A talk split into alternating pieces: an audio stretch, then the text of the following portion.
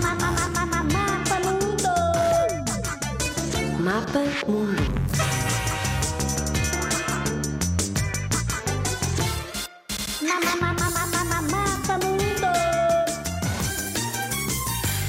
Eslováquia.